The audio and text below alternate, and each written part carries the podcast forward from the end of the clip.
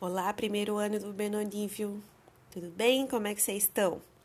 Aqui é a Prof. Vanessa. Estou aqui para a gente comentar um pouco sobre as semanas 20 e 21 das aulas remotas. Vamos lá?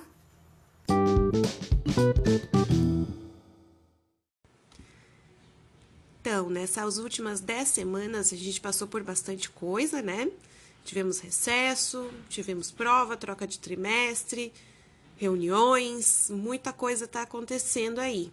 E ao mesmo tempo sentimos que a vida não está andando muito às vezes, né? Tô aqui para dizer para vocês também que a gente precisa continuar caminhando, que vocês contem comigo e a gente está tentando, né? Desse jeito, mas estamos tentando. E isso vai passar, tá? Não, nada é para sempre, tudo é temporário.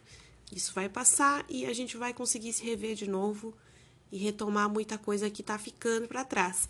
Mas ao mesmo tempo não podemos deixar de aproveitar esse tempo enquanto a gente está podendo se comunicar, nem que seja né, via áudio, via vídeo, pela internet, por texto. Vamos continuar. É importante continuar caminhando, tá? Agora eu vou falar um pouquinho do conteúdo.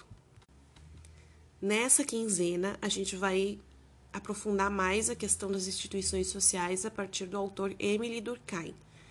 Eu coloquei um texto, eu redigi esse texto com base em livros didáticos para vocês e quero que vocês leiam de verdade, tá? Porque ele tá bem mastigadinho, bem didático, pensando no que vocês vão fazer uma leitura autônoma, né? Então a prof já deixou de um jeito que vocês possam entender, sem questões muito difíceis. Mas, claro, não é totalmente fácil, porque é uma coisa nova, são conceitos novos, né? É normal também não pegar tudo de uma vez. Então, contem comigo para compreender melhor. A gente, na próxima aula, vamos entrar mais a fundo nisso, vamos tirar dúvidas, fazer atividade. Nessa quinzena, eu peço que vocês leiam e façam um mapa mental, um resumo no seu caderno, tá? Sei que não é a coisa mais legal do mundo de se fazer, mas é importantíssimo a gente fazer esse movimento. E para estudar ciências humanas é assim, né?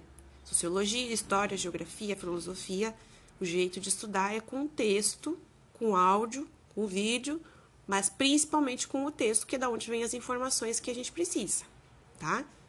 Então, essa é a atividade de vocês dessa semana. Ler, fazer um mapa mental e me mandar esse registro de alguma forma, pela sala de aula virtual ou por e-mail, certo?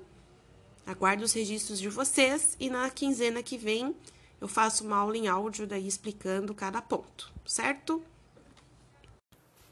Então tá, povo. Esse era o meu recado.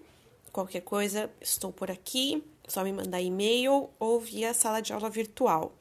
Um abração para vocês com muita saudade. Até breve.